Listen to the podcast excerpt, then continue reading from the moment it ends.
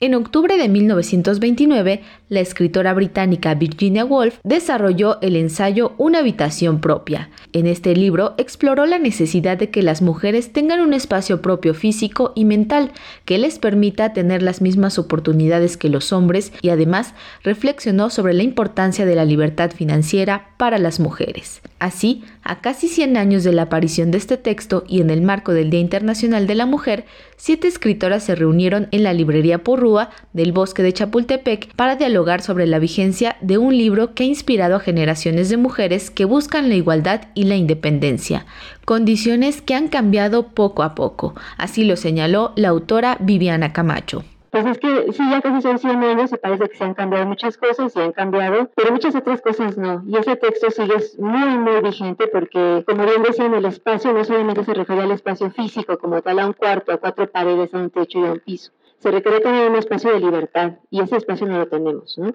No tienes el espacio para salir a la calle, no tienes el espacio para estar segura, entonces en ese sentido creo que se traslada perfecto. Por su parte, la escritora Nora Cross expresó que el texto de Virginia Woolf nos deja ver ese cuestionamiento de cómo la pluma masculina tiene cierto prejuicio sobre las mujeres e incluso hoy en día las narrativas han cambiado. Estas narrativas de mujeres que tienen un conflicto hasta que un hombre las deja ya sea padre, ya sea esposo o ya sea hijo, ¿no? Es una mujer que solamente tiene algo que contar a partir de un abandono. Entonces, ese tipo de temas son las cosas que nosotros, al menos yo creo que ya esta generación ya está desempolvando, diciendo, eso está muy rancio, ¿no? Pero esto ya, ya pasó, ya lo escribieron y ahora hay que buscar nuevos temas, ¿no?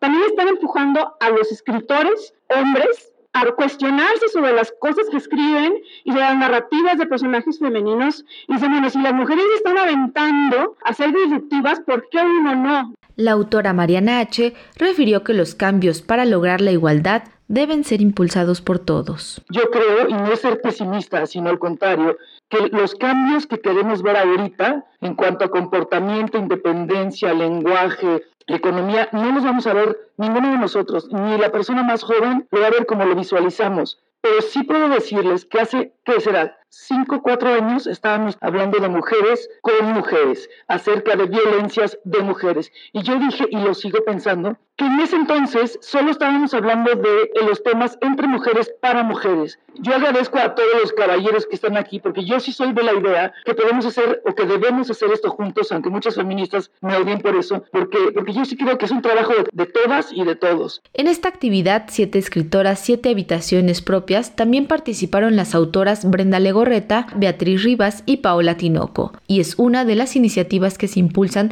desde la editorial Porrúa, misma que llevará a cabo diversas actividades en torno a la mujer durante el mes de marzo. Para Radio Educación, Pani Gutiérrez.